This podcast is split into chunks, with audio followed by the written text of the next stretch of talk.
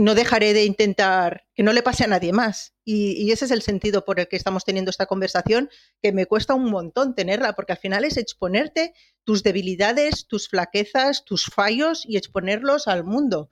Pero es que es verdad que si no los expones, le puede pasar a más gente. Y como bien he dicho, gracias a estos pasos que hemos estado dando, hemos descubierto otras cosas que pueden ayudar a que roben a menos gente.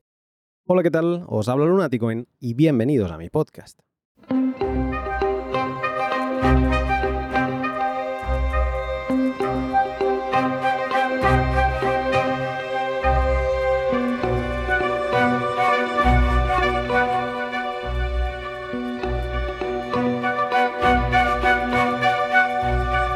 Cuando empezamos en Bitcoin, nos preocupamos mucho por aprender cómo acumularlos y garantizar que estén a buen recaudo.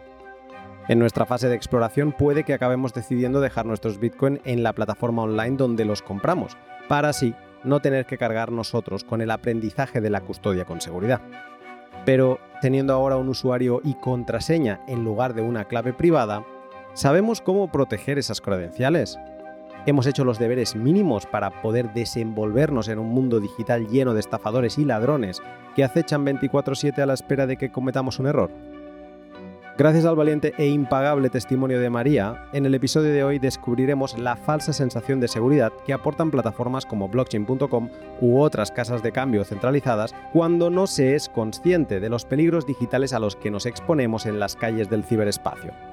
Un podcast para tomar conciencia, reflexionar poner al día nuestra seguridad digital en cuatro simples pasos y valorar el coste real de ceder la custodia de nuestros Bitcoin. Si después de escuchar este capítulo te aporta valor y aprendes algo nuevo, la mejor forma que tienes de apoyarme es practicando el valor por valor lo puedes hacer compartiendo los pods que más te gustan, echándome una mano con ideas o contactos que creas que son interesantes para un capítulo, o haciéndome llegar un contravalor en Patreon o en Sats desde cualquier aplicación de podcasting 2.0 como Fountain, link en la descripción, Noster o Minter. Esta semana pasada el contravalor más grande en Satoshis que he recibido ha sido el de Andy Errante, con 10.000 Sats. Y el siguiente mensaje. Gracias Luna por la calidad de tus producciones, disfruto mucho el contenido técnico que venís presentando últimamente, tu trabajo es muy importante regar de conocimiento a las semillas subversivas de habla hispana de este mundo. Saludo grande desde Alemania. Muchísimas gracias por el apoyo y también por el mensaje, Andy. Y además de vuestro apoyo, el episodio de hoy es posible gracias a la ayuda de Hodel Hodel, CoinKite, Bitrefill y Minter. Todas ellas empresas Bitcoin que utilizo y de las que te hablaré brevemente durante el pod. Ahora sí, prepárate para evitar que roben tus Bitcoin por falta de cortafuegos digitales. Sin más, te dejo con el pod. Buenos días, María. Hola, buenos días, Luna. Bueno, primero de todo, muchas gracias por haberte animado a participar en esta charla que sé que sobre todo de primeras no era algo que deseabas. Hace unas semanas tenías Bitcoin, eras Bitcoiner, ¿y ahora? Ahora no, ahora me los han robado. Vamos a ir viendo poco a poco qué ha pasado, pero déjame poner un poco de contexto a tu historia con Bitcoin. ¿Cuándo empezaste a comprar? 2019. Tenía un dinero ahorrado, no una gran cantidad para mucha gente, pero una cantidad respetable para mí y decidí, estuve investigando a ver qué hacer con este dinero, no tenía necesidad de gastarlo, lo tenía ahorrado, como te he dicho, y pensé que Bitcoin era una buena, era una buena opción. En ese momento parecía que era un buen precio de compra y decidí tirar adelante con la compra de Bitcoin. Y decidiste hacerlo en blockchain.com. ¿Por algo en concreto? Bien, estuve mirando varias plataformas, la cantidad de Bitcoin que podía comprar, no hablamos de 10, 20 Bitcoins, era una cantidad más modesta, importante para mí, pero más modesta, entonces estuve mirando varios métodos y me pareció por la página web, por la información que te dan, estuve mirando varios que era un sitio fiable. Era una empresa americana que también me daba una sensación de seguridad.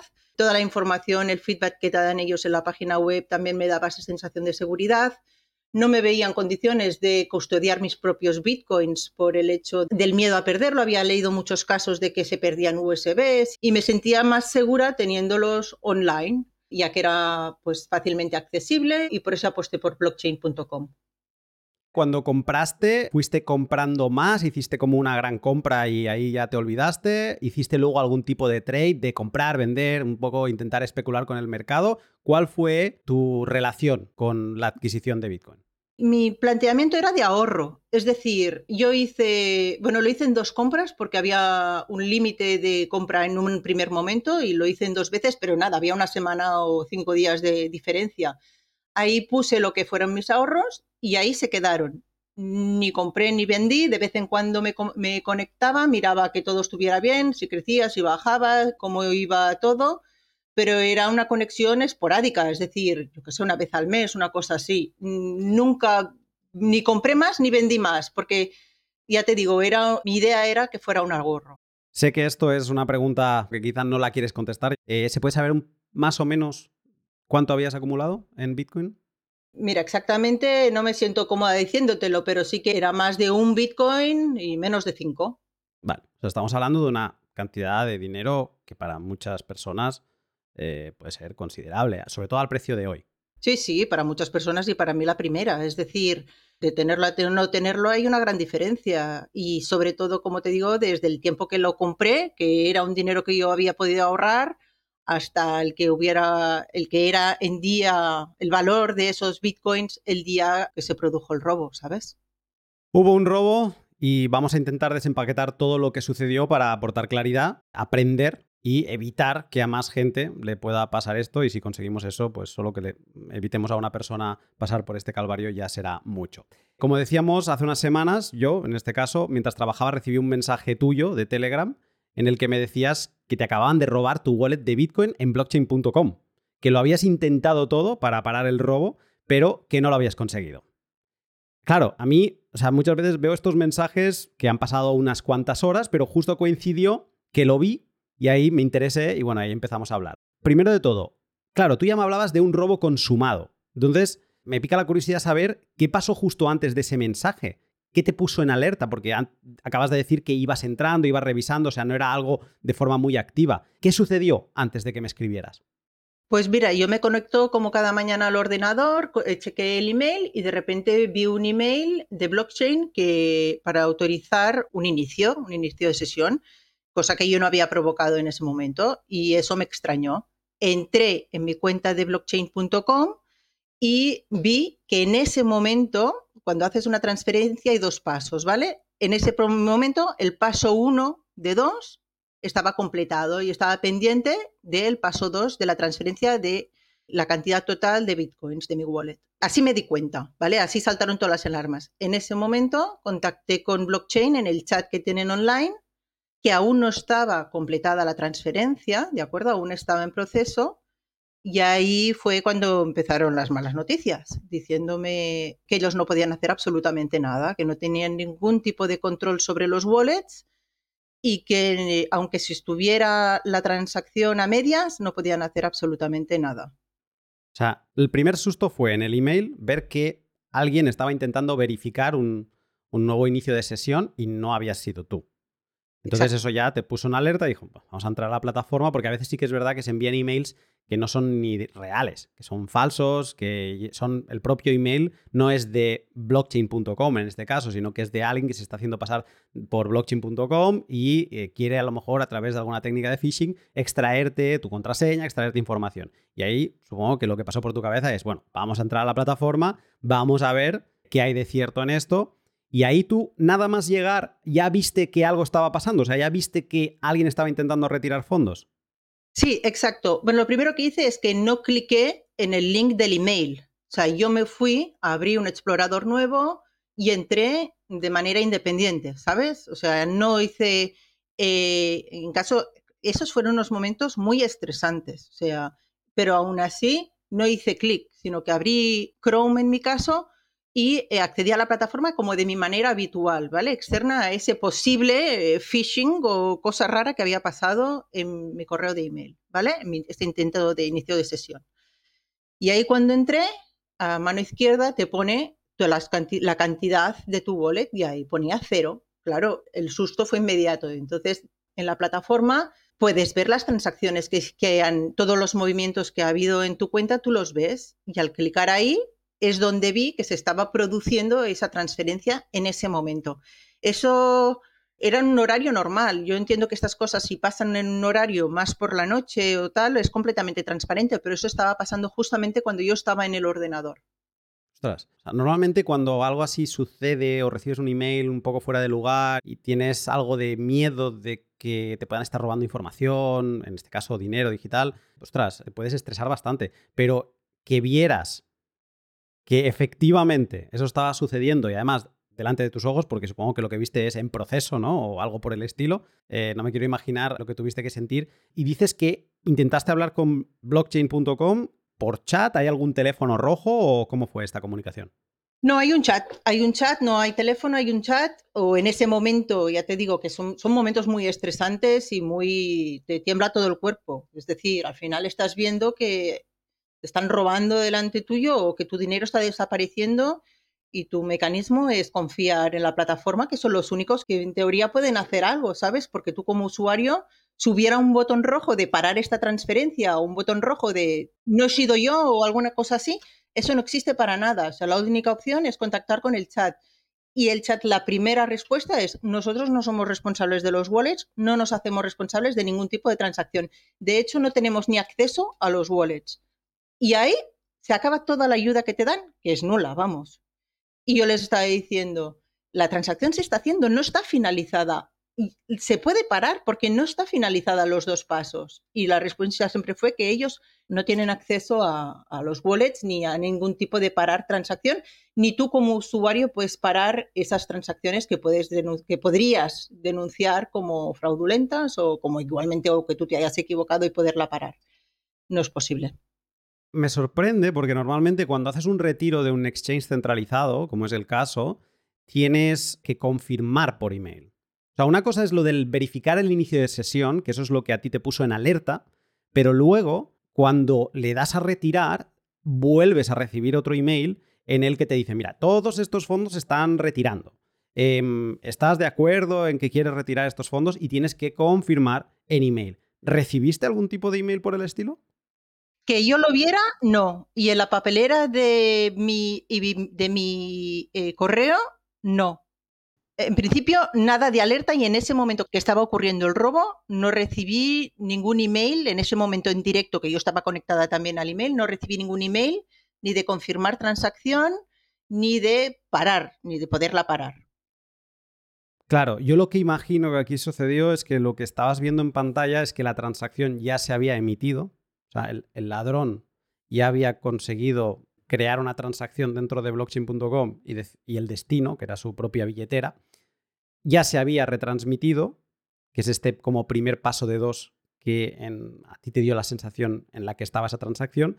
La verdad es que esa transacción ya está emitida y la única forma de detener, entre comillas, esa transacción sería hacer lo que en Bitcoin se le llama un reemplazo y es como volver a hacer otra transacción que en caso de enviar los fondos a la dirección del atacante, los recibieras de nuevo a tu billetera. Entonces, con pagando un poco más de comisión y eh, demás. O sea, ese yo creo que es un mecanismo que blockchain.com se podría plantear introducir porque sería como ese botón de cancelar que no es garantía al 100%, pero para mucha gente seguro que le podría servir. Pero bueno, antes de entrar en valorar qué se podría mejorar o qué no, claro, tú ves eso y supongo que con la histeria del momento, lógica y la angustia que todo el mundo tendría cuando viste que ya no había nada que hacer.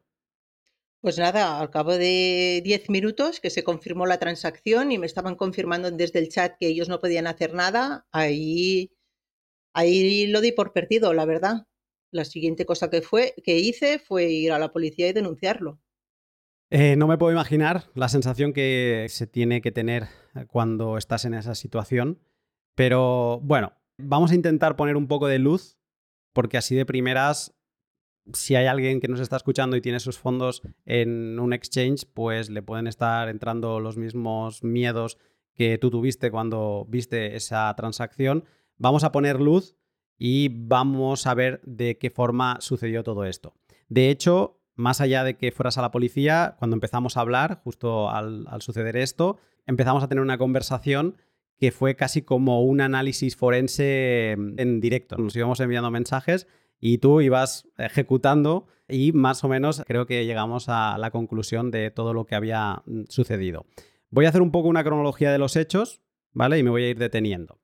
Con todo lo que me habías contado, me descuadraba mucho lo que me decías que no habías verificado por email ni los intentos de acceso ni el retiro. Por lo que yo tenía dos preguntas. Primero, si en blockchain.com utilizabas una cosa que se llama segundo factor de autentificación. Aquí tú me dijiste que sí que tenías segundo factor de autentificación por email, que todo lo tenías que confirmar por email. Entonces era como, vale, efectivamente es lo que estamos comentando, pero de alguna forma ese email no se ha verificado, no se ha aceptado nada, no se ha aceptado un retiro, no se ha aceptado nada. Esa era una de las dudas que yo seguía sin tener resuelta. Y después, para descartar, te pregunté si utilizabas un gestor de contraseñas que se llama LastPass, que eh, es un gestor al que le robaron toda su base de datos en 2023 eh, por varios acontecimientos que sucedieron y que han propiciado el robo de muchas cuentas y de muchas contraseñas.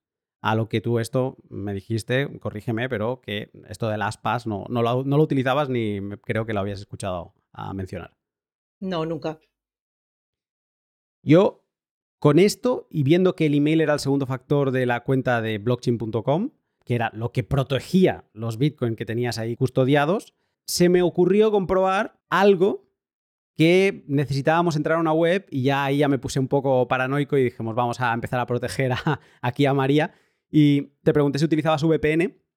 Me dijiste que en una tablet, no sé qué. Y digo, bueno, vamos a curarnos en salud. Te pedí que descargases el navegador Tor, que principalmente lo que te protege es tu ubicación geográfica, tu IP. Y nada, te lo descargaste y a partir de ahí lo instalaste y lo íbamos a empezar a utilizar. Pero me quiero detener aquí porque me pareció muy interesante lo que me comentaste de que, o sea, te disculpabas del, estilo, mira, yo esto nunca me he metido en la dark web, nunca he utilizado Tor y te quiero preguntar, ¿qué, sentiste cuando yo te estaba pidiendo que te descargases Tor?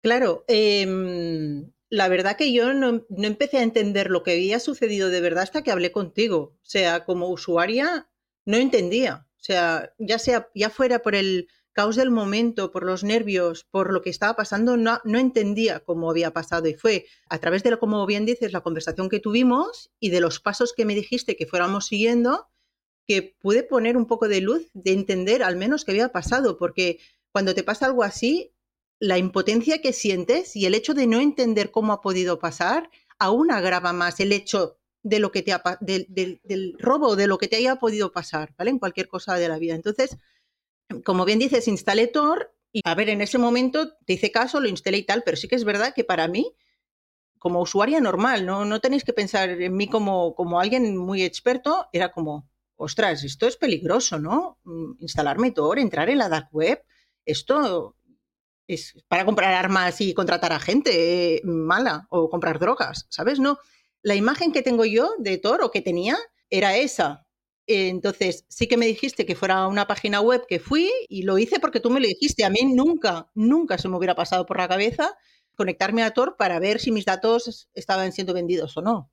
Me interesaba pararme aquí porque creo que es un aprendizaje que nos podemos llevar ya todos, que no era un aprendizaje necesario para todo lo que te sucedió, pero básicamente utilizamos Tor para proteger tu IP y como ibas a estar haciendo consultas sobre tu dirección de email, yo lo que tenía en mente es, no es que desconfíe de la web donde yo te voy a hacer que vayas, pero sí que a partir de ahora nos bunkerizamos e intentamos dar pasitos poco a poco, pero protegidos. Y Tor es un navegador, como podría ser Firefox, Chrome y demás. La gracia de Tor es que para visitar cualquier web hace tres saltos antes, Entonces es como que el, el salto anterior protege al salto anterior que protege al salto anterior. Y entonces entre esos tres saltos, al final, el, último, el que te luego te expone a la web, porque te permite también visitar páginas web normales, que es lo que hicimos, digamos que no sabe ni de dónde viene la petición de visitar esa web y por lo tanto no te puede geolocalizar, no sabe quién eres tú, no sabe nada. Sí que sabe la consulta que vas a hacer, pero es una forma como de poner cortafuegos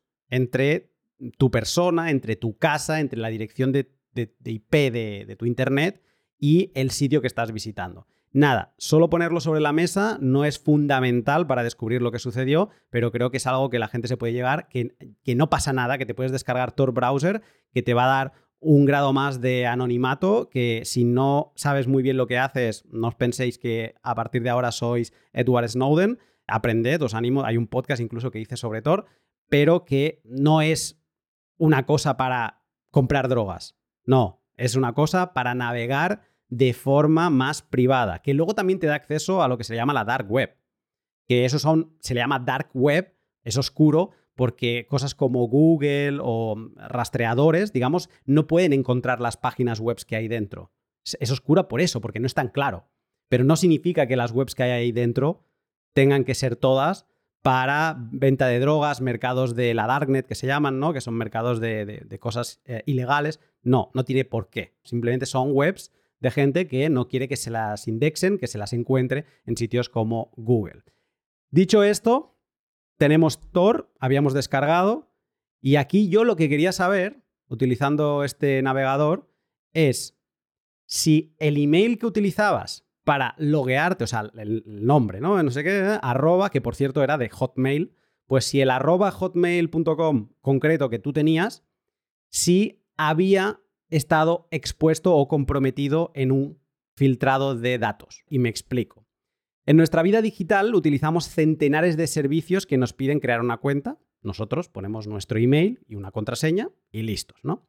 Pues bien, a muchos de estos servicios en algún momento les roban los datos de sus usuarios con email, contraseñas, direcciones y muchas cosas más, y estos acaban a la venta en algún mercado de la dark web.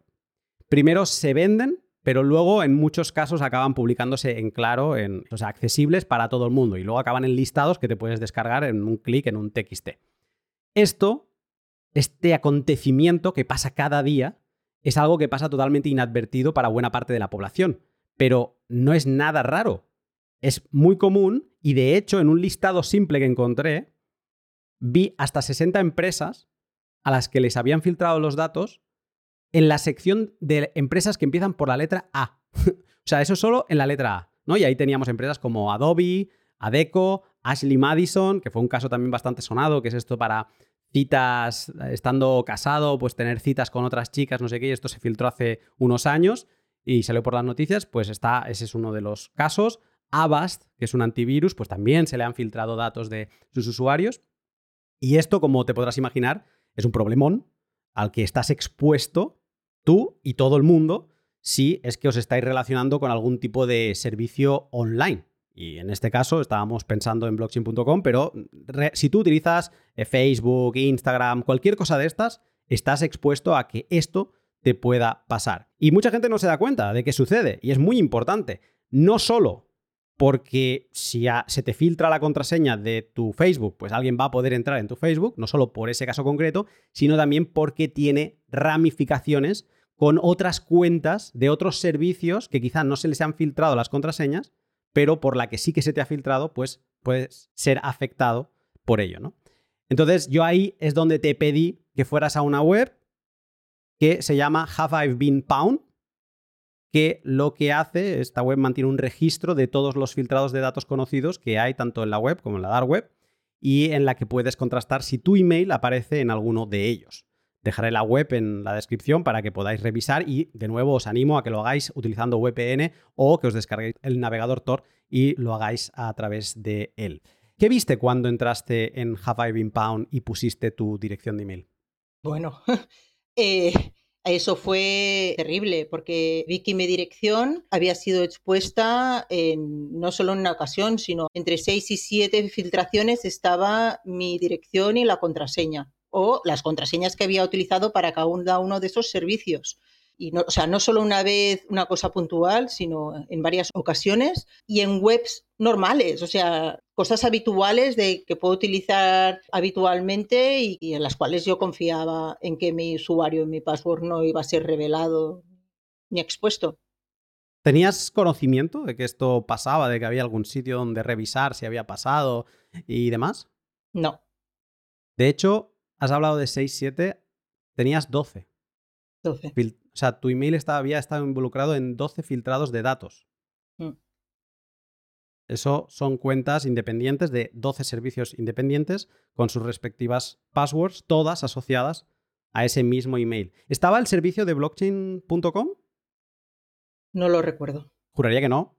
No aparecía como un bridge, pero sí que aparecían, como bien dices, muchos otros servicios que la gente utiliza de forma normal. No tienes que ser informático ni nada, ¿no? servicios comunes. No, no, eran webs como Canva, que a veces para hacer, yo qué sé, invitaciones de Navidad, de cumpleaños, las típicas cosas simples del día a día.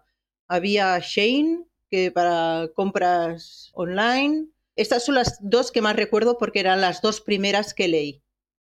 Claro, aquí ya se me empezaron a encender varias alarmas, o sea, no era un email que se había comprometido una vez, en algún caso aislado, que eso puede pasar y más o menos eh, puedes estar tranquilo, que no deberías tampoco, ¿vale? Pero claro, 12 ya son muchos y ahí es donde te pregunté si la contraseña de blockchain.com la habías utilizado en algún otro servicio o si lo hacías de forma habitual, cuál era tu forma de funcionar. Y ahí tú me dijiste que no, que tú utilizabas contraseñas únicas. Contraseñas únicas que podías recordar siguiendo algún tipo de patrón, pero que normalmente no solías reutilizar, aunque sí que lo podías haber hecho alguna vez, pero no solías, que siempre le cambiabas algo. ¿Estoy lo cierto? Sí, básicamente sí. Sí que es verdad que en estas webs tontas, estas webs de no involucran dinero y tal, muchas veces utilizaba la misma, pero en las webs un poquito más importantes utilizaba un tipo de patrón que a mí me servía como para recordar la contraseña. Decir tampoco que no eran palabras del diccionario, que contenían caracteres especiales, que contenían números. Era una contraseña o un sistema de contraseñas del cual yo me sentía segura. Lo siguiente fue, vale, en blockchain.com tenemos un segundo factor, que es eso que cuando vamos a conectarnos a blockchain.com, pues nos va a pedir una segunda verificación más allá de la contraseña. En este caso era tu email de Hotmail. Ahí te enviaban un email y ahí pues tenías que verificar para poder iniciar sesión. Vale, tu email se había visto comprometido en. No, no tu email en sí, no Hotmail, pero sí que las diferentes cuentas que utilizaban ese email se habían visto 12 veces comprometidas. Y ahí ya dije, bueno, en el email tienes segundo factor de autentificación. La blockchain.com es el email, vale, pero el email tiene también segundo factor de autentificación. Y aquí de primeras me dijiste, bueno, lo tengo conectado con Gmail. Claro, también, o sea, que quiero que la gente se ponga en tu situación, o sea, nervios, angustia. Mm, estás en Tor, te sientes una delincuente en ese momento, estás entrando a la dark web y yo te estoy haciendo este tipo de preguntas. En ese momento me dijiste que tenías a Gmail como segundo factor de autentificación. Pero como luego veríamos, en verdad en tu Hotmail no tenías ningún segundo factor de autentificación. Lo de Gmail era el sistema de recuperación en el caso de que perdieras la contraseña en Hotmail. Exacto, así es. Al final, mi cuenta de Hotmail era un usuario y un password. Entonces aquí es cuando ya los acontecimientos empiezan a acelerar porque todo empieza a apuntar al email. Y aquí, de motu propio, dijiste, ¿sabes qué? voy a revisar los registros de Hotmail.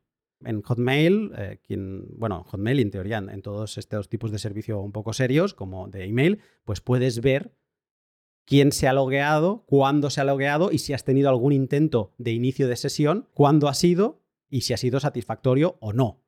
Y ahí tú encontraste este registro y el siguiente mensaje que veo, de inicio no encontrabas nada, pero el siguiente mensaje que vi en Telegram, lo voy a leer textualmente, dijiste, acabo de ver los registros de Hotmail, accedieron a mi email, joder. ¿Qué viste?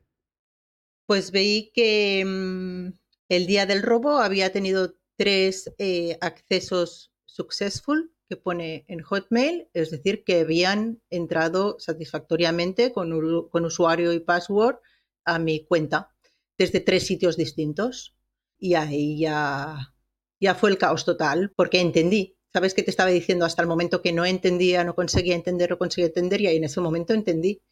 Se habían conseguido entrar a la cuenta de blockchain, autodándose el factor de autentificación con mi cuenta de Hotmail. No solo viste tres accesos satisfactorios, sino que es que además esos accesos satisfactorios estaban rodeados, yo que me, he visto el pantallazo, estaban rodeados de intentos de acceso cada cinco minutos, yo diría que en constante. Te pone los poles de punta. O sea, realmente pone los pelos de punta, porque yo no sé si yo soy la única o, de las pocas que le pasa, pero a lo mejor hay 150, ¿te acuerdas que contamos como 150 accesos diarios, intentos de acceso diarios a la cuenta de Hotmail? Bombardeo.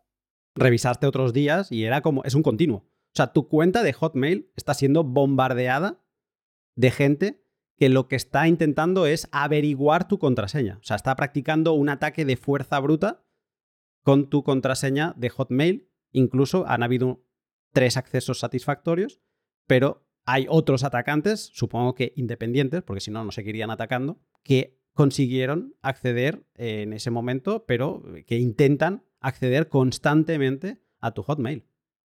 Sí, Sí, sí, así es. Eh, no, no ha parado, no ha disminuido ese número de intentos. Yo ahora he puesto más medidas de seguridad y todas me salen. Eso es una de las rutinas que ahora tengo, que antes no tenía, que es constantemente mirar esos registros de acceso de Hotmail y de mis otras cuentas de correo. Claro, ahora decías que se te ponían los pelos de punta. Supongo que el sentimiento, cuando ves que tres atacantes, que seguramente serían el mismo, por las horas, eran, estaban a minutos de distancia Vamos a suponer que es uno, para no escandalizarnos todavía más, pero supongo que la sensación de que alguien, una persona, más allá del caso de blockchain, pero que una persona ha accedido a tu Hotmail y digamos que ha podido ver y hacer y deshacer todo lo que ha querido, supongo que la sensación de, no sé, la palabra que me viene a la cabeza es sentir que han violado tu, como tu intimidad, ¿no? Algo que das por hecho que, que es tuyo. Absolutamente. Además es que piensa que esta cuenta la tengo desde hace mucho tiempo. O sea, es decir, si miras el histórico, puedes descubrir mi vida con esa, con esa cuenta de una cuenta de correo electrónico, desde mm, amigos, fotos de mi pasaporte que un día necesitaba autoenviarme para algo, certificados digitales, un montón de cosas que tú te lo autoenvías, por ejemplo, o le envías a alguien un correo electrónico, pues ahí queda registrado. Y una persona con acceso a eso puede tener acceso a tu vida, fechas de nacimiento, nombre de los padres. O sea, a partir de entonces, porque luego el temor creció. O sea, aparte del dinero que me habían robado, ya fue, ostras, es que esto quizá no acabe aquí. Es que puede ir muchísimo más allá, desde cuentas bancarias, recibos de mm, facturas telefónicas por lo cual podían saber mis números de teléfono. Me asusté muchísimo. De hecho, Luego me contaste que semanas antes de este evento te robaron la cuenta de Instagram. Sí, eso fue curioso y eso también aún tengo, aún, así como con este caso, sí que empiezo, he visto un poquito la luz y entiendo lo que pasó con lo de Instagram, me costó un poquito más porque nunca pude ver un acceso satisfactorio a la cuenta de Hotmail en, en, la, en las fechas que entraron en Instagram. Pero sí, yo entiendo que mi email ya había sido expuesto hacía tiempo en, la Darknet, en este tipo de webs, y ellos probaron, ¿vale? Con, los passwords y accedieron a mi cuenta de Instagram. ¿Qué pasa con Instagram? Yo lo uso muy poquito personalmente y entonces era una cosa que me mandaron un email diciendo, ay, pues ha cambiado estos datos, pero como es una cosa como muy residual para mí, no utilizo, no tal, no le hice mucho caso. Bueno, pues venga, ya lo miraré y a tal y a cual. Quizá esa debería haber sido mi primera alarma, de decir, ¿cómo es que han podido entrar en Instagram? Y si han podido entrar en Instagram, ¿qué está pasando? Y esa alarma nunca me saltó, la verdad. Estoy siendo muy clara, ¿eh? Yo sé que habrá mucha gente que se pondrá las manos a la cabeza y dirá, pero ¿cómo puede ser? ¿Cómo puede ser? Pues es, y em, pues es así. Yo me autoflagelo muchísimo y sobre todo al principio tenía un sentimiento de culpa enorme, porque al final entiendo que a veces tú mismo te pones la culpa de, o sea, hubiera podido hacer más, hubiera podido hacer más, seguro, seguro, siempre se puede hacer más, siempre. Pero lo que quiero transmitir es que nos puede pasar a todos. Es decir, tenemos una falsa sensación de seguridad y no es así, no existe esa seguridad. ¿Vale? Y por eso estoy hablando hoy contigo y exponiendo que mucha gente pensará, que yo, yo estoy hablando contigo, pensará, esta, esta, esta chica es tonta, o sea, ¿por qué no hacía esto? ¿Por qué no hacía otro? pero es que en nuestro día a día a veces damos, obviamos cosas que yo ahora he aprendido que no tengo que obviar, como por ejemplo, ir mirando si alguien ha entrado en mi correo o no ha entrado en mi correo, o ir cambiando las contraseñas más a menudo y cosas que he ido aprendiendo que ahora pues mm, sin volverme a sentir segura, porque ya digitalmente no me siento segura para nada, O sea, he, cambiado mis hábitos de dar contraseñas, de dar información personal en páginas web que te preguntan mil cosas. He cambiado absolutamente mis hábitos en eso porque para comprarme unas lentillas no tengo que poner mi nombre, mi fecha de nacimiento, dónde vivo, ni mi... ¿Me entiendes? O sea, he cambiado completamente este tipo de hábitos y en eso me ha ayudado, pero en ese momento yo no era consciente de que, pues eso, es que no se me había pasado ni por la cabeza que, mi, que alguien podía entrar en mi email. A la vuelta de una breve pausa para mis sponsors, que hoy además vienen con un plan de acción, podrás comprobar cuáles fueron los errores de María y evitar que estos te pasen a ti. Cuando delegas la custodia de tus Bitcoin a un tercero, dependes de su buen hacer para seguir teniendo tus fracciones de Bitcoin a buen recaudo. Satoshi, en la primera frase del white paper de Bitcoin, lo define como una versión electrónica del cash estrictamente entre particulares que permitiría que los pagos online fueran directamente de un actor a otro sin pasar por ninguna institución financiera. Tenemos la posibilidad de utilizar el mejor activo de la era digital sin depender de terceros, sin que nadie tenga que saber que lo tenemos y sin necesidad de pedir permiso ni para cancelar una transacción. Por ello, hoy más que nunca, te recomiendo que tomes un momento para aprender a comprar Bitcoin sin KIC en jodelhodel.com, la página web en la que podrás ir comprando fracciones de la invención de Satoshi desde otros particulares y sin tener que ceder datos personales en el camino. Bitcoin sin bases de datos que lo conecten contigo. Bitcoin que podrás utilizar para lo que quieras, sin compromisos. En mi canal de YouTube encontrarás dos tutoriales sobre cómo utilizar Hodel. Ya verás que no es tan difícil y no vas a tener excusas para no hacerlo así. Y luego, cuando sepas cómo conseguir esos Bitcoin, encuéntrales una casa donde resguardarlos. Yo te recomiendo que le eches un vistazo a los dispositivos de hardware de CoinKite, en especial la Colcar Mark IV. Su antecesora, la Mark III, fue la que me permitió a mí personalmente subir el nivel de seguridad de mis satoshis, combinando billeteras de solo ver con mi dispositivo frío de firma. La nueva Colcar Mark IV está siempre a la punta de lanza de los avances de Bitcoin con actualizaciones de firmware constantes y con ella no necesitarás más para guardar con seguridad mientras aprendes todo lo nuevo.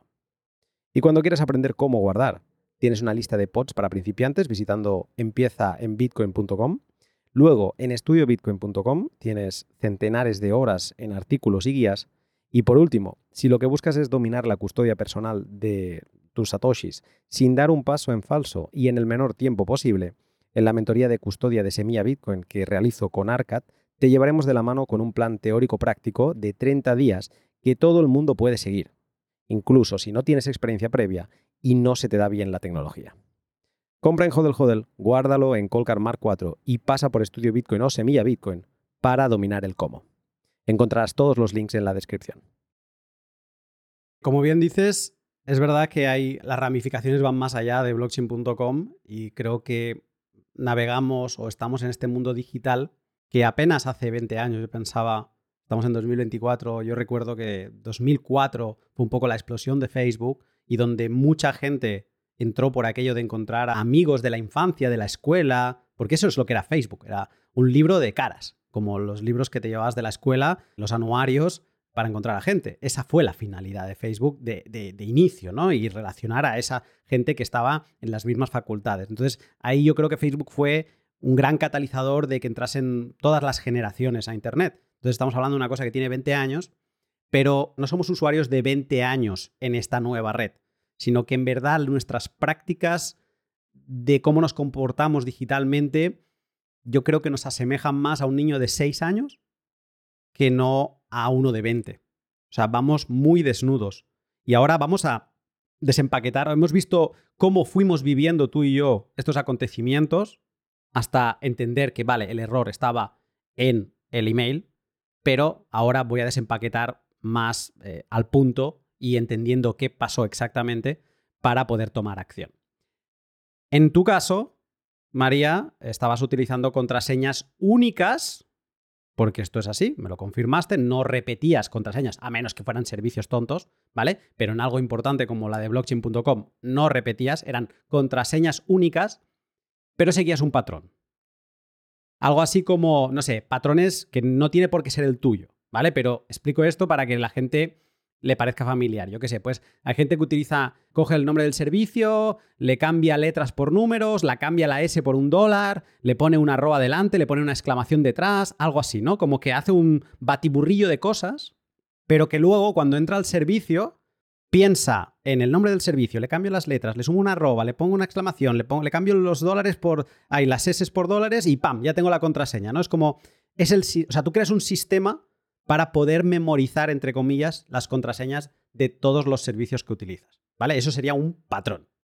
Como te viste afectada en tantas filtraciones, algunas de esas contraseñas seguro que eran la tonta que repetías en varios sitios, pero en algunos otros quizá sí que se veía el patrón que tú utilizabas. Entonces, en tu email, tú no utilizabas el segundo factor de autentificación, antes hemos hablado que en blockchain.com tú utilizabas solo el email como segundo factor de autentificación, pero esta técnica de segunda verificación normalmente la asociamos con lo que nos piden los bancos, es que nos piden un, carro de seis números que nos envían al móvil, por ejemplo, o tenemos una aplicación como Google Authenticator que eh, tú para cada servicio tienes unos números que van cambiando cada 30 segundos y tú, vale, vas a tu email, pones tu usuario, pones tu contraseña y te dice, vale, ponme el segundo factor de autentificación. Y ahí tienes que ir a tu, Google Authenticator o, a Egis o hay diferentes aplicaciones y buscas el número que va cambiando, lo tienes que poner justo el que está activo en ese momento y digamos que cruzando contraseña y segundo factor de autentificación, ese servicio te da acceso. Claro, en tu caso, el email no tenía segundo factor de autentificación. Si descubrías la contraseña, podías acceder. Y si accedías, ¿a qué accedías? Pues accedías en concreto, aparte de toda, todo tu historial de vida, también accedías al segundo factor de autentificación de otros servicios, como era el caso de blockchain.com. A mí, por cómo sucedieron las cosas, por lo rápido que perdiste los fondos cuando accedieron a tu email por las horas que hemos visto, en los registros, yo creo que la contraseña de blockchain.com ya la habían encontrado antes. Te deberían practicar el mismo tipo de ataque, siguiendo el patrón hasta que dieron. Por eso tenía sentido y tiene sentido que sigan atacándote el email. Porque hay gente que no la ha descubierto, pero sí que está intentando romperte por fuerza bruta el patrón. Entonces, yo creo que blockchain.com te la rompieron antes, pero les faltaba tener acceso a tu email para poder verificar los inicios de sesión. Pero de alguna forma encontraron esa contraseña. Entonces, a la que accedieron a tu email, ya lo tuvieron todo, o sea, tenían el acceso a blockchain.com y tenían el sitio donde verificar todo lo que iba sucediendo, ¿no? Lo que querían hacer, verificar sesión, retirar y demás. Yo en blockchain.com he hecho todo el proceso, deposité fondos reales de Bitcoin, me logué desde otras IPs, intenté hacer el ataque, verifiqué todos los pasos detectamos alguna cosa de la que no vamos a hablar para hacer una, un disclosure, una exposición razonable de lo que hemos descubierto, lo hemos comunicado al equipo y esperamos que tomen medidas, pero eh, más allá de esto, que no te afectaba en tu caso concreto, pero sí que vi que, por ejemplo, cuando le das, una vez ya has verificado inicio de sesión, blockchain.com no te pide aceptar el retiro en el email. Lo que yo te estaba preguntando antes Blockchain.com, si has verificado inicio de sesión, le das a retirar y ya está, es final. No tienes una segunda verificación por email. Así que, vamos, facilísimo para el atacante, no tuvo que alarmarte más, porque solo con la alarma de que habían iniciado sesión, esa fue toda la notificación que ibas a recibir en el email. El hecho de que tus emails no estuvieran abiertos en tu bandeja de entrada era algo que te obsesionaba, de pero es que los emails están cerrados. ¿Cómo van a verificar inicio de sesión si están cerrados? Bueno, ellos los podían estar, tenían acceso a tu email, por lo tanto ellos podían estar descargando todos esos emails en local y localizando esos links en local sin que quedaran marcados como vistos en tu bandeja de entrada online. Y digamos que lo que te acabó pasando fue una cadena de errores que yo creo que ya deberíamos ir eliminando, porque estaría bien que pasáramos de ese estadio de tener seis años digitales a tener 18 para poder emanciparnos, pero que son normales. Mucha gente protege su email con un usuario y contraseña y ya está. Y confía que su contraseña es súper larga, no sé qué, y segura porque le ha puesto una exclamación al final o ha sustituido las S por dólares. ¿Vale? Ya se cree que está en un nivel de seguridad aceptable. Esas prácticas quizá hace 10 años eran buenas. Ahora ya no lo son. Esto es como un campo que evoluciona. Hace 10 años 10 caracteres en la contraseña y con estas técnicas de sustitución ya era suficiente. Ahora de 14 para arriba y que sean contraseñas totalmente aleatorias.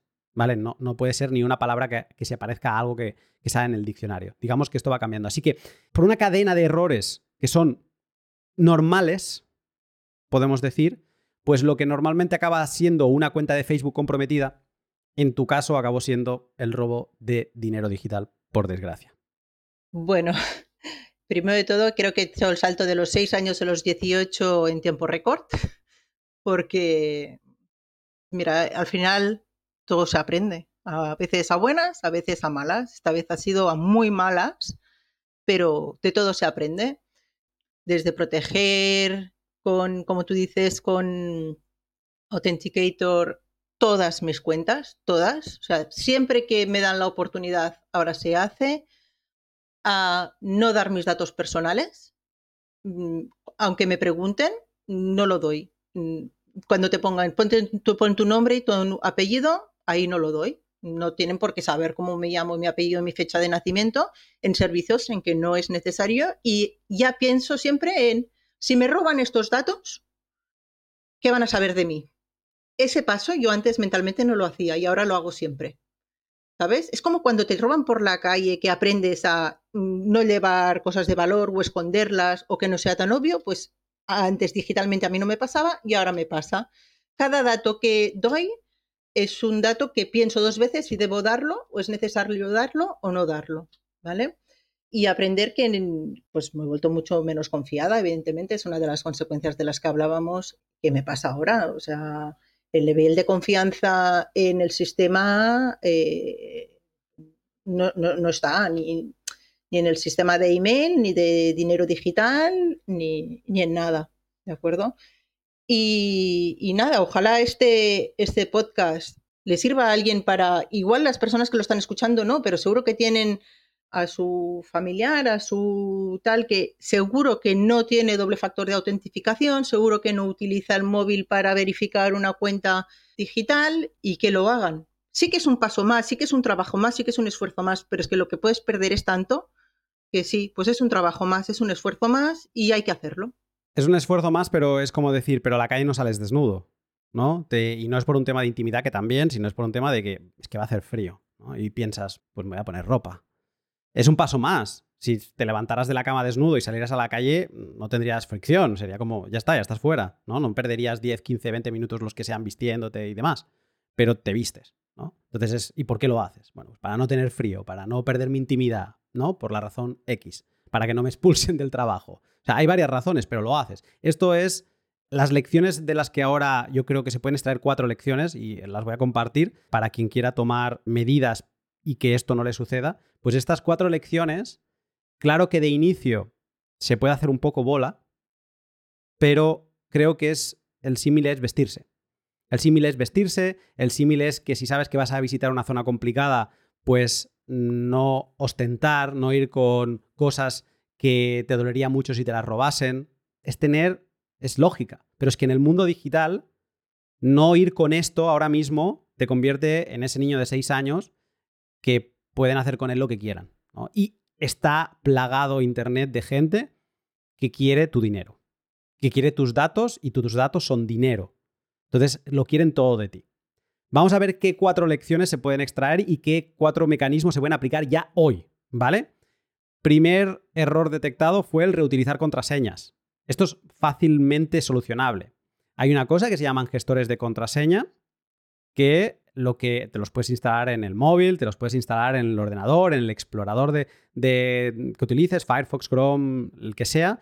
Eh, ya muchos estamos acostumbrados que a veces nos empieza a preguntar nuestro explorador, ¿quieres que te guarde la contraseña? Vale, nosotros vamos a tomar el control, vamos a escoger un gestor de contraseñas concreto y eh, yo, por ejemplo, utilizo uno que se llama Bitwarden, que es de código abierto, está súper auditado, utilizan muy buenos mecanismos de seguridad y esto lo que te facilita es que cada servicio que visites, primero de todo, cuando te crees una cuenta, porque claro, ¿quién protege la cuenta de lo que protege las cuentas? Aquí en tu caso era quién protege el email que protege la cuenta de blockchain.com.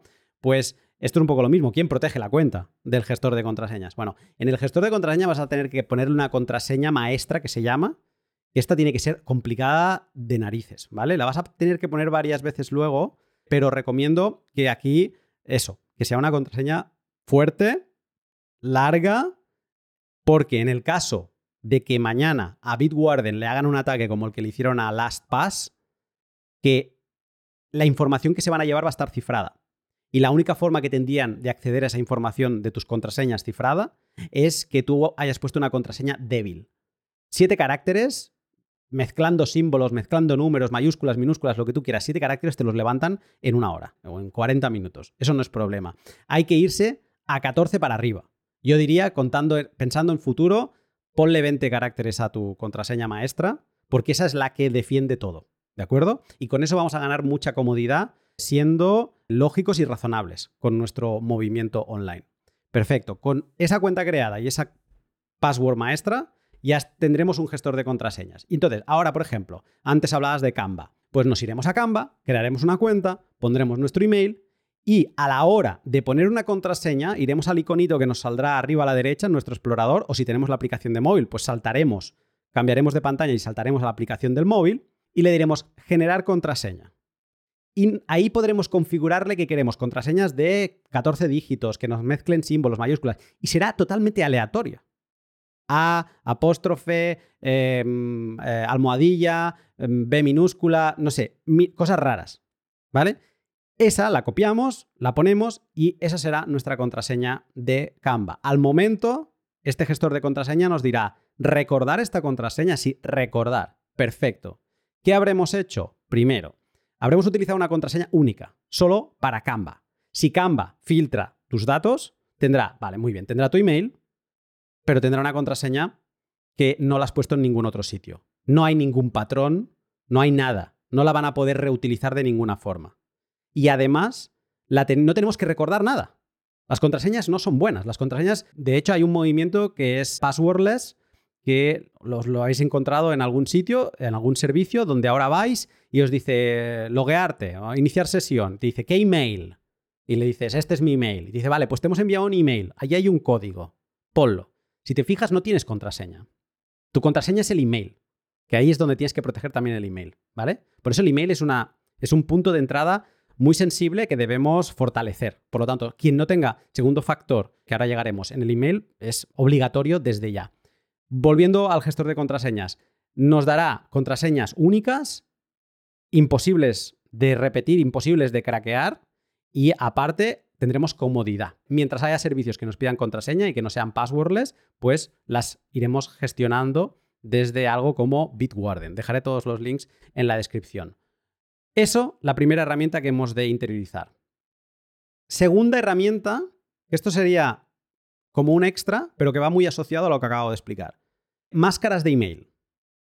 Esto es algo que se ha hecho, se está haciendo cada vez más común en los últimos años y son servicios. Hay uno que es Simple Login, ¿vale? Como Simple Login, que lo que hace es que tú le dices, mira, esta es mi cuenta de email, eh, luna.hotmail.com y quiero que me la enmascares. Entonces tú cada vez que le das a generar nueva máscara, te genera una dirección aleatoria que tú muchas veces le puedes customizar el, la cuenta, ¿vale? Por ejemplo, eh, blockchain arroba y aquí te sale un dominio rarísimo. Pues no sé, rx.shield.com y tienes blockchain arroba mm, rxshield.com.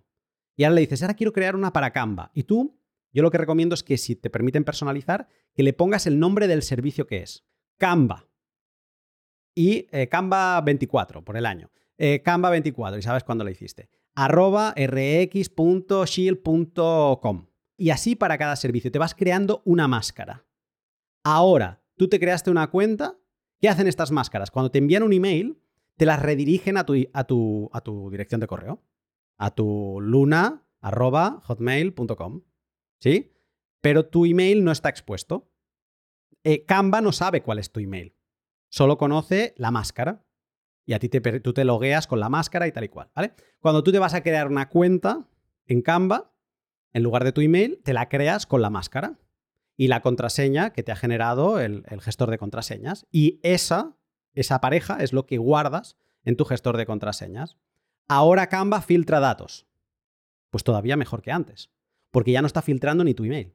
Está filtrando una máscara y una contraseña. Eso no es asociable con nada, porque además estás creando máscaras únicas por cada servicio. Y además es divertido, porque cuando filtran ese, cuando hay ese, filtrado, normalmente los que roban intentan sacarle el máximo partido posible a lo que han robado. Si ven que hay Bitcoin o criptomonedas, pues intentan robar eso, pero si ven que no, intentan vender los datos para que hagan campañas de correo, spam, etc. Entonces tú un día empiezas a recibir, yo qué sé, eh, publicidad y tú ves que te ha llegado desde la máscara Canva arroba ta ta ta. Entonces dices, hostia, es posible que Canva haya tenido un filtrado de datos. O sea, incluso antes de que aparezca el filtrado de datos en Have I Been Pound, tú puedes estarlo viendo porque estás viendo que te están llegando emails raros desde tu máscara de Canva, arroba rxshield.com. Entonces, de esta forma ya desasociamos todas las cuentas entre sí y también de nosotros. Eso sería el segundo paso. El tercer paso, que lo venimos mencionando todo el rato, por favor, todas las cuentas, eh, sobre todo las sensibles, pero lo podéis aplicar de forma general, todos los servicios con segundo factor de autentificación. Hay varios métodos. Tú practicabas uno que es vía email. Ya hemos visto lo que puede pasar con el email, que te lo comprometan y demás. Yo recomiendo que se utilice la de códigos, la de que te descargas una aplicación en el móvil. Si tienes Android, utilizar Aegis, o sea, es de código abierto, no es de Google y demás, pero bueno, si tenéis que utilizar Google Authenticator, pues mejor eso que nada. Y luego Microsoft también tiene una. Bueno, hay varias, ¿de acuerdo? Informaros un poco. Dejaré alguna web donde hay varias opciones, eh, pero necesitáis una aplicación de códigos en vuestro móvil, ¿de acuerdo? En, además, se pueden proteger con contraseña, por si os roban el móvil, que no puedan estar accediendo a eso, a esa aplicación, ¿vale? Ponerle contraseña. Entonces, accedéis y cuando vayáis a entrar a vuestro email o a un servicio vuestro, a Canva mismo, a donde sea, os pedirá la contraseña y aparte os pedirá este segundo factor de autentificación. Así el atacante se lo estamos poniendo muy difícil. Aunque haya un filtrado de datos y no, no hagáis hecho el paso 1, paso 2, si tenéis segundo factor de autentificación, yo os diría que 90% de las veces os salváis. ¿De acuerdo? Así que, sobre todo, que haya segundo factor de autentificación. Eso, estos tres pasos para mí son básicos para tener más de 18 años en la vida digital. Sin eso, estamos pecando de teenagers, de no querer aceptar o asumir nuestra responsabilidad. Estos tres pasos capitales. Eh, sí que es verdad que, como decías, María, te va a suponer un extra y no es igual de fácil que utilizar la contraseña Let Me In o 1, 2, 3, 4, 5, 6 para todos los servicios y poder acceder sin pensar. No, es un extra. Pero vas a poder construir sin tener que sufrir por lo que te pueda estar pasando mientras estás durmiendo. Esto ahora mismo, con todo lo que te ha sucedido, ¿se te hace un mundo pensar en aplicar todas estas cosas? no, no, porque ahora ya las últimas, eh, el último tiempo ya lo vengo haciendo quizá esto te estaba escuchando atentamente, eh, hay algún, algún paso el segundo, lo de que te cree la máscara de email, ese no, pero tiene todo el sentido del mundo. Es que tiene todo el, sentido del mundo, al final son tus datos. Y nos creemos que proteger tus datos es hacer el clic en cuando aceptas un formulario y no sé, eso va muchísimo más allá. Y me parecen muy lógicos los pasos que dices y más habiéndome sucedido eh, lo que me ha sucedido que he pasado de ser una usuaria, eh, como tú dices, no sé si decirte ilusa o, con las condiciones de... Yo creo que el problema es que ha sido, ha sido que he mantenido el mismo nivel de seguridad de cuando me creé el email o como cuando me creé la cuenta de blockchain hasta ahora y no he ido evolucionando como ha ido evolucionando todo el sistema. Porque yo estaba pensando y yo creo que el doble factor de, en blockchain por, por, por aplicación en 2019 no estaba implantado creo recordar. O sea, eh, no daban esa posibilidad, pero uno de los fallos fue no estar actualizada todo el tiempo en ir incrementando y los años que vendrán. Es decir, seguro que dentro de cinco años estamos hablando y aún habrá otro paso más que habrá que dar para proteger nuestras cuentas y habrá que estar atento a estos cambios e irlos implementando. Esos son los tres cambios que todo el mundo puede aplicar ya hoy y recomiendo que lo hagan. O sea, no esperéis esta noche, cuando volváis de trabajar, os sentáis en el sofá y empezáis. Empezáis por lo más sensible, cuentas de email. Y sí, antes de, me he dejado de decir que utilizar la aplicación de los códigos y evitad utilizar emails como segundo factor y evitad números de móvil como segundo factor. Porque los números de móvil se pueden robar con mucha facilidad, llamas a atención al cliente de la compañía en concreto, dices que has perdido la SIM, te haces pasar y con un poco de ingeniería social levantas, o sea, le clonas una tarjeta SIM a una persona a kilómetros de distancia, ¿de acuerdo? Entonces, cuidado con confiar en la verificación por SMS, mucho peligro en esto, hacerlo por aplicación, ¿vale? Aplicación de códigos. Pero yo recomiendo eso, que las, los puntos más sensibles, empezando por email y luego cuentas donde tengáis dinero, imaginar que alguien puede acceder por este mismo método a un broker, ¿no? De acciones. Yo no utilizo, o sea, no soy muy dado, pero yo creo que podrían hacer, a lo mejor no pueden acabar de retirar los fondos, pero a lo mejor podrían hacer una venta a mercado de todo lo que tienes. Hostia, menuda la gracia, ¿no? Ya solo en comisiones, aunque luego puedas reentrar, pero ya solo en comisiones eh, te, están. Ellos no ganarán nada, pero a ti te están causando un problema. Entonces, todo lo que sea sensible a información y a dinero, lo primero. Y luego a partir de ahí ya como una práctica habitual. Y esto en cuestión de un año le has dado la vuelta a la tortilla a todo lo que utilizas. Mm, sin agobios o quizá con agobio en esta parte más sensible. Y a partir de ahí, poco a poco ir haciendo. Esto en cuanto a seguridad general. Pensando en Bitcoin, yo el cuarto error que veo es no custodiar los fondos. Esto ya es más personal, yo respeto que haya gente que decida no custodiarlos y lo respeto de verdad. O sea, hay mucha gente que a mí me viene y me dice, no, es que yo no lo quiero custodiar, tal. Y digo, bueno, pues perfecto, pues venga, vamos a hacerlo así, tal y cual, porque entiendo que hay cierto tipo de personas que no quieren custodiar los fondos, que no quieren pasar por eso. Pero yo lo veo un error, sobre todo que se ve muy claro en las sensaciones que tú viviste, ¿no? Esa sensación de ver que los fondos se están yendo y que tú, la impotencia de ver que no puedes hacer nada, todo eso está causado, y encima que te digan, no, es que ya no podemos hacer nada, ¿no? Que en verdad se puede hacer.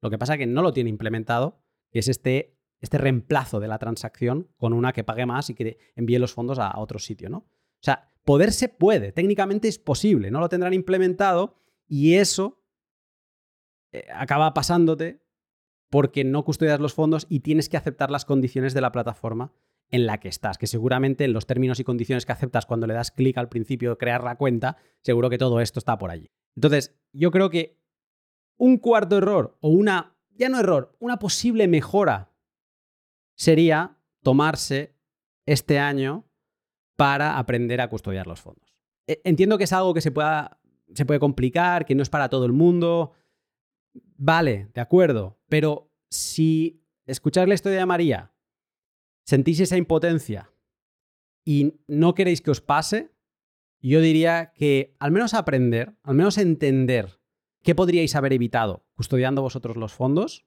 y también cuáles son los peligros de custodiarlos, que siempre las cosas vienen con sacrificios a un lado y al otro, eh, pues yo creo que si se hace ese ejercicio estará bien hecho. Y así se podrá actuar en consecuencia. Así que yo dejaría esta cuarta posible mejora, que es la de aprender sobre custodia, que en este caso tú me comentabas que no te planteaste lo de tenerlo tú porque te daba miedo, de hecho, el perder el USB, ¿no? O sea, el hecho de, vale, muy bien, lo puedo guardar yo en este tipo de USBs que venden, lo que es una hardware wallet, pero eh, me comentaste que a ti te daba miedo, bueno, y si pierdo el USB, ¿no? O si se me rompe o algo así, que eso es algo fácilmente solucionable cuando entiendes cómo funciona, pero que entiendo que es un miedo natural y lógico. Sí, sí, y, por la cantidad también. Es decir, em, al principio, cuando, cuando, cuando hice la, inversión inicial y, única, no me parecía que fuera tan grande como para ser necesario este paso de custodiarlo. Lo que pasa es que los fondos fueron creciendo. Y de aquí viene lo que hablábamos del aprendizaje y de que constantemente tienes que, que no lo hayas hecho al principio no quiere decir que no lo hayas tenido que hacer a la mitad o que no lo tengas que hacer al final. Que no te puedes olvidar porque ya está hecho y ha funcionado bien durante los últimos cinco años. Eso no quiere decir que continúe funcionando bien la siguiente semana, porque eso es lo que me pasó a mí. Todo fue perfecto, durante, siempre, hasta el día que ya no lo es. Y ese día se cae todo. Es como, una, como un castillo de naipes que una pieza hace que vayan cayendo todas las demás. Hay un conocido en la esfera Bitcoin, James Omlop, es un experto en seguridad, que tiene una frase que para mí es clave, que dice, protege tus Bitcoin como si costasen 10 veces más. Un día lo harán. Y me lo has recordado cuando hablabas de esto, ¿no? De que quizá cuando compraste por la cantidad que representaba en euros, en dólares y demás, pues bueno, quizá no pensaste en todas las medidas extras de seguridad que querrías aplicar sobre esos fondos, pero si hubieras imaginado el valor que tendrían en este 2024, pues quizás sí que te hubieras planteado, bueno, oye, me voy a tomar unas horas, quizá me voy a tomar dos días de formación aquello intensivo y voy a empezar a tomar el control. Sí, sí, efectivamente es, es así y es una buena manera de, de pensar, la verdad. Y ahora, un momento para Minter y Bitrefill. En el podcast de hoy, María se ha animado a compartir su historia para que tú no tengas que pasar por el angustioso robo que ella sufrió. Y gracias a ello, se ponen de manifiesto herramientas como Tor, Bitwarden, Aegis o Simple Login. Si estas herramientas son nuevas para ti y te apetece aprender y devolver parte del valor que hoy nos regala María, te animo a que documentes tu aprendizaje en Minter y lo compartas con el resto de la comunidad. Minter es una aplicación que permite la creación de artículos que se distribuyen en una red peer-to-peer incensurable y que además son accesibles desde la web. La gracia de Minter es que está construida sobre la idea de la colaboración abierta, con lo que si escribes sobre, no sé, Bitwarden y alguien cree que un párrafo podría estar mejor, puede sugerirte un cambio y tú aceptarlo. Algo así como un GitHub del texto, donde además puedes recibir contravalores en Bitcoin por tus aportaciones. Si acabas por hacer algún blog post sobre alguna de estas herramientas, házmelo llegar, yo me comprometo a compartirlo y quizá pueda acabar recopiladas todas ellas, todas las entradas, en un blog post de Estudio Bitcoin. Y las aportaciones que vayas recibiendo las podrás pasar a tus tenencias de Bitcoin de largo plazo o, ¿por qué no?, podrás utilizarlas para consumir el producto que desees en bitrefill.com. Bitrefill es la página web en la que podrás comprar de todo pagando con Bitcoin con Bitcoin de capa base, como el que guardas en tu Colcar Mark 4, o con Bitcoin de capa 2, como el que recibes a través de Minter. Yo uso Bitrefill semana sí, semana también. Y mira, por ejemplo, mis últimas compras han sido una eSIM para un amigo que se iba a Estados Unidos y no sabía que en Bitrefill puedes comprar tarjetas de datos para prácticamente todos los países del mundo, incluso antes de salir de casa. Y la última ha sido el libro de Mastering Bitcoin, tercera edición. La intrahistoria de cómo he llegado a comprarlo es que hace tiempo eh, después de hablar en un pod con Aaron Sepúlveda, me compré un libro de economía que no estaba ya, ya no se vendía en nuevas ediciones y lo encontré de segunda mano en Amazon del Reino Unido. Me conseguí una tarjeta regalo de 50 euros en Bitrefill para amazon.co.uk y después de proceder a comprarlo, el vendedor canceló la venta. Entonces se me quedaron esos 50 euros ahí y ahora que ha salido este libro, pues he considerado que no había mejor oportunidad eh, para darle a ese cupón que esta. Bitrefill funciona en todos los países, así que no dejes que te lo cuente yo. Ve a bitrefill.com, tienes el link en la descripción, y descubre qué puede ofrecerte a ti allí donde estés. Después de lo sucedido, han pasado cosas, o sea, tú has tomado acción. Por un lado, has ido a la policía, como decías, has puesto una denuncia. Por otro, estuviste pidiendo a blockchain a ver si te podían pasar más información sobre la IP de los atacantes y demás, a ver si se podía obtener algo más por esa vía.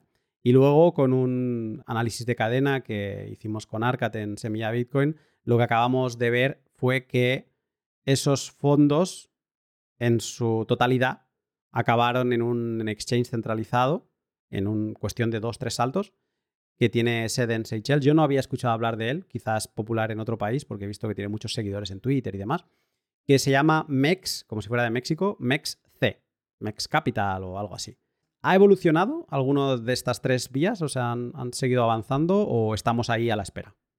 Estamos a la espera. Solo puntualizar que en la página de MEXC tienen un formulario exclusivamente para fondos robados que han ido a parar a su exchange. Eso te pone en contexto de la cantidad de gente eh, y de denuncias que tienen que recibir como para poner un formulario expresamente para, para, este tipo de casos. De momento no he tenido respuesta, también ha sido gracias a ti y a tu colaboración que he podido dar algún paso más, porque la verdad que eh, yo me quedé con la denuncia de la policía que ya me dijeron que era una cosa que tomaba mucho tiempo, que tenían una unidad que investigaba este tipo de casos, pero que sí que es verdad que estaban eh, desbordados. A ver, la policía nunca te va a decir que no, que, está, que lo des por perdido, pero sí que la verdad que la respuesta fue mm, esto toma mucho tiempo y todo el tema digital ya veremos. Entonces, no, ni por parte de blockchain, siempre todos los, los, mensajes han sido de no es nuestra responsabilidad, no es nuestra responsabilidad, no tenemos ningún tipo de acceso a los wallets, nosotros solo te damos un usuario y un password para entrar y lo que pase ahí dentro es cosa tuya o cosa de eh, no se sabe. Entonces, siempre ha sido esa postura y no, no he conseguido tener otra, otro tipo de feedback por su parte. Y por parte de MXT, eh, sí que es verdad que ha pasado poquito tiempo desde que les puse en aviso y estoy a la espera, a la espera de a ver qué me dicen. Bueno, esperamos eh, poder tener algún tipo de noticia positiva al respecto. Entiendo que tú los fondos no esperas recuperarlos. No, no, no, yo los doy por perdidos. Y la verdad que los doy por perdidos, em, doliéndome el alma, los doy por perdidos. Evidentemente, para mí es, es mucho dinero y era dinero que de, mis ahorros. Por salud mental, a veces pienso que solo he perdido la inversión inicial por intentar, que yo sé que no es real, ¿eh? pero a veces y sobre todo al principio, que pasé momentos muy duros, incluso ahora me, me cuesta hablar de ello.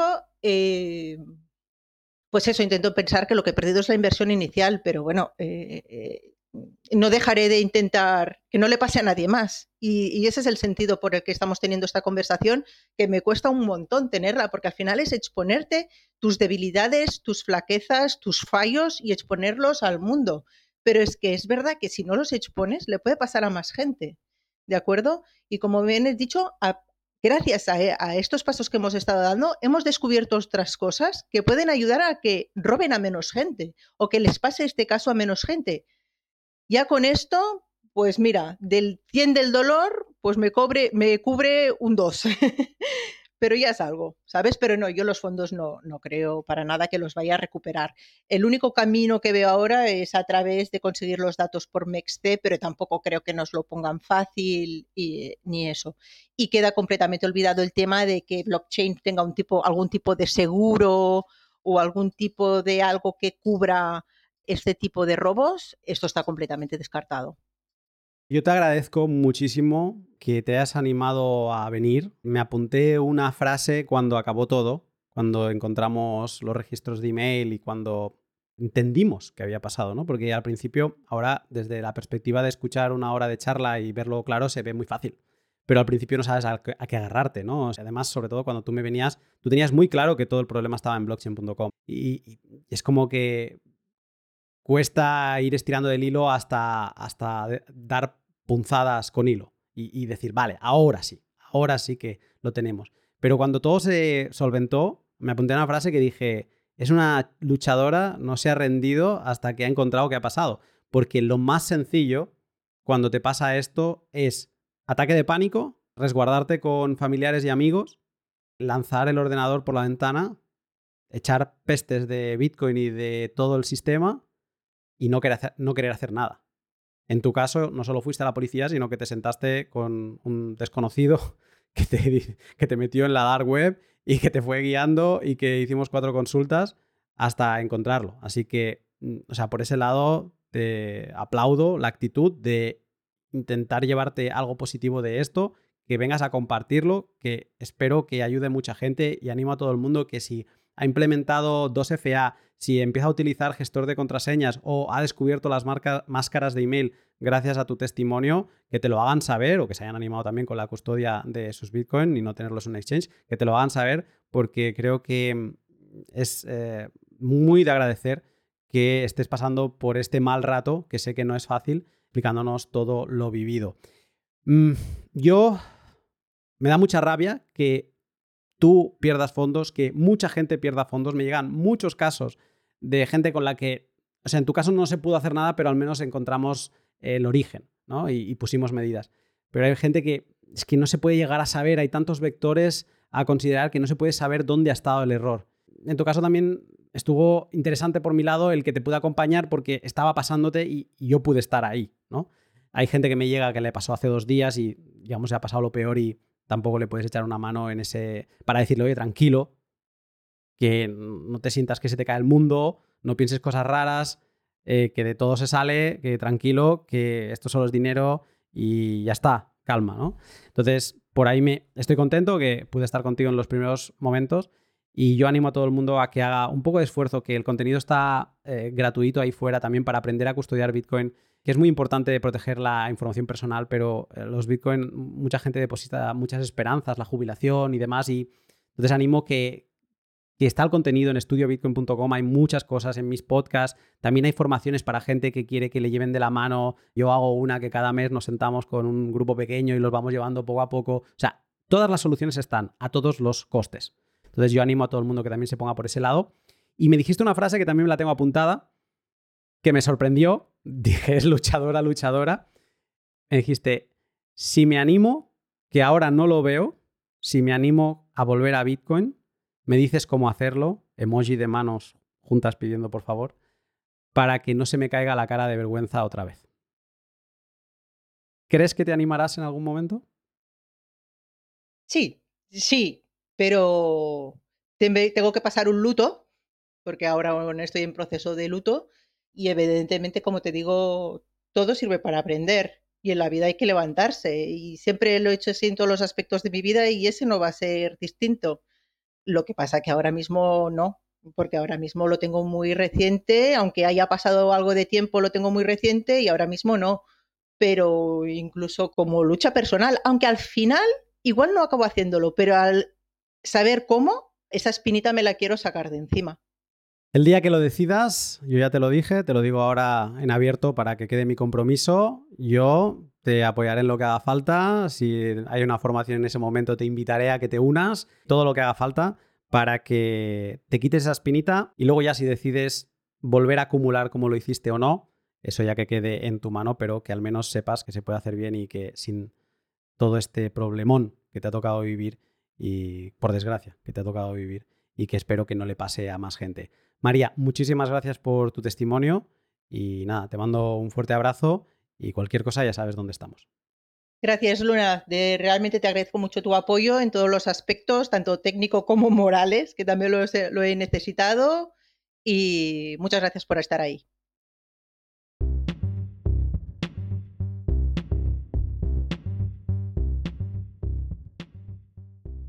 Y hasta aquí el podcast de hoy que he de agradecer muchísimo a María que se haya animado, que haya tomado la valentía de exponerlo, porque eh, es verdad que cuando te pasa a ti, la sensación que te queda es, tendría que haberlo sabido, tendría que haber puesto algún mecanismo, te da miedo, te da pánico, eh, contarlo es casi como más digerible, el masticarlo, el dejar que pase y proceder a este duelo ¿no? que nos mencionaba ahora María, que el exponerlo, el denunciarlo, y el intentar ayudar al resto con el testimonio.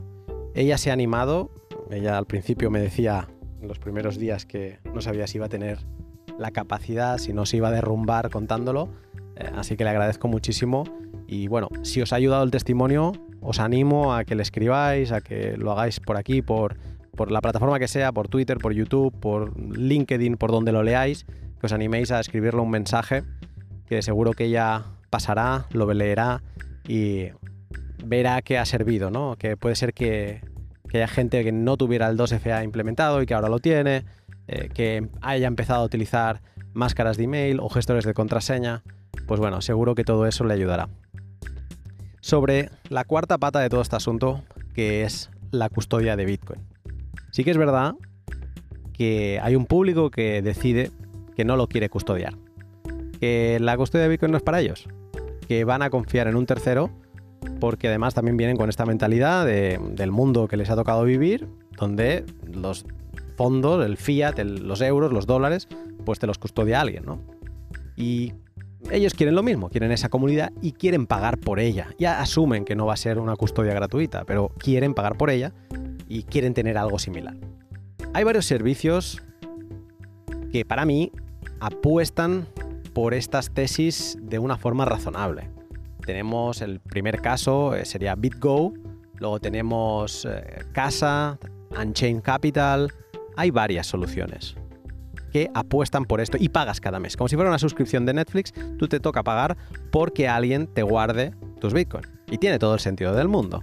Porque esto es la misma historia de la banca, donde en su momento la banca eran dos cosas, o, la gente a día de hoy piensa la banca como dos cosas, cuando en verdad la banca es una de ellas. Eh, la gente piensa en la banca como si fuera un almacén de dinero y piensa que en la banca como, un, eh, como una financiera, como alguien que utiliza el dinero que tú le depositas para operar con él e incluso a ti pagarte un interés. ¿vale? Eh, la banca hoy en día prácticamente es 100% la financiera, la que utiliza tu dinero para prestarlo.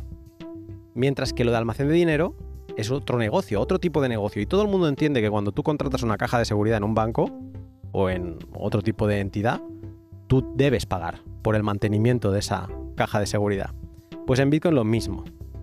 Si tú tienes Bitcoin depositado en alguna plataforma y no te cobra por tenerlos allí, sospecha, primero de todo. Y si no te cobran, quizás que todavía no te han empezado a cobrar, pero lo harán. Tarde o temprano lo harán. Porque ellos, eso, esa custodia para ellos es un coste. Y a alguien se lo tienen que repercutir. Si no es a ti, es porque están sacando negocio de ti de otra forma. Dicho esto, mucho cuidado con ceder la custodia de tus bitcoins sin tener al día tu seguridad digital. El testimonio de María lo deja bien claro sobre lo de custodiar Bitcoin en plataformas como blockchain.com, que no están especialmente enfocadas a la custodia de Bitcoin, ¿no? Están enfocadas a muchas cosas, pero no están especializados eh, en eso únicamente. Diré que no te plantees hacerlo si no tienes un una contraseña creada por un gestor de contraseñas y que sea fuerte y aleatoria, sin palabras de diccionario, sin máscaras de contraseña como lo de sustituir ese por eh, dólares, nada de eso. No, tiene que ser una contraseña aleatoria, larga, fuerte. ¿Vale? Eso por un lado. Y luego eh, también utilizar máscaras de email. Si no tienes esas dos cosas, yo no me plantearía utilizar en concreto blockchain.com. Porque el 2FA que tienen no es lo suficientemente, a mi parecer, y así se lo he explicado, y es una vulnerabilidad que descubrió eh, María, a mi parecer no presenta todas las premisas de seguridad que debería. Ahí lo voy a dejar, pero digamos que si tu información acaba expuesta de tal forma como lo hemos visto con María, ¿no? donde varios servicios filtran información tuya y digamos que tu patrón de contraseña se puede acabar encontrando, pues el 2FA de blockchain.com para mí no es efectivo.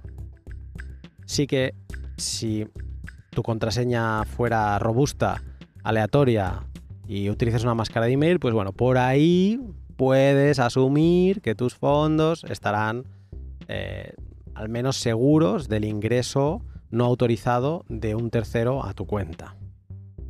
Pero de nuevo, esto vuelve a poner sobre la mesa, y esto ya sí que no es solo de blockchain.com, pero de nuevo vuelvo a poner sobre la mesa todas las deficiencias de un exchange centralizado, y es que not your keys, not your coins, cuando tú le estás cediendo la custodia a un tercero, ese tercero es quien puede hacer cosas con tu Bitcoin. Eh, y si alguien ataca a ese tercero, aunque ese tercero tenga muy buena fe y no quiera robarte, pero si alguien gana acceso a las billeteras de esa plataforma centralizada, piensa que tus Bitcoin pueden desaparecer. Y por lo mismo que decía, por lo, porque Bitcoin no se puede deshacer, cuando un pago se ha hecho no se puede deshacer, entonces mm, podrían estar comprometiéndose no solo tus fondos, sino los de todos los usuarios, los que todos los usuarios han depositado en la plataforma, se podrían estar comprometiendo en esa acción. Así que reflexiona de verdad sobre la custodia de Bitcoin. Hay miles de activos en el mundo financieros o reales, pero miles de activos que ya tenemos que ceder por narices, sobre todo estos los financieros, tenemos que ceder la custodia a varias eh, personas de por medio, a varias instituciones de por medio. Plantéate si Bitcoin, que es el primer activo digital que permite una custodia radical, que es la propiedad privada más radical que conocemos, que lo podemos tener nosotros, pues planteate si tu participación en Bitcoin tiene sentido de otra forma que no sea teniendo tú las claves privadas y formándote sobre ello. Contenido tienes muchísimo. Yo te animo a que lo busques, que me preguntes, te puedo guiar, te puedo decir, escúchate este pod, léete ese artículo de tal persona y que llegues a poderlo construir tú. las herramientas están ahí fuera. Solo depende de ti. Lo dejo hoy por aquí. Si nada se tuerce, yo te saludo en una semana.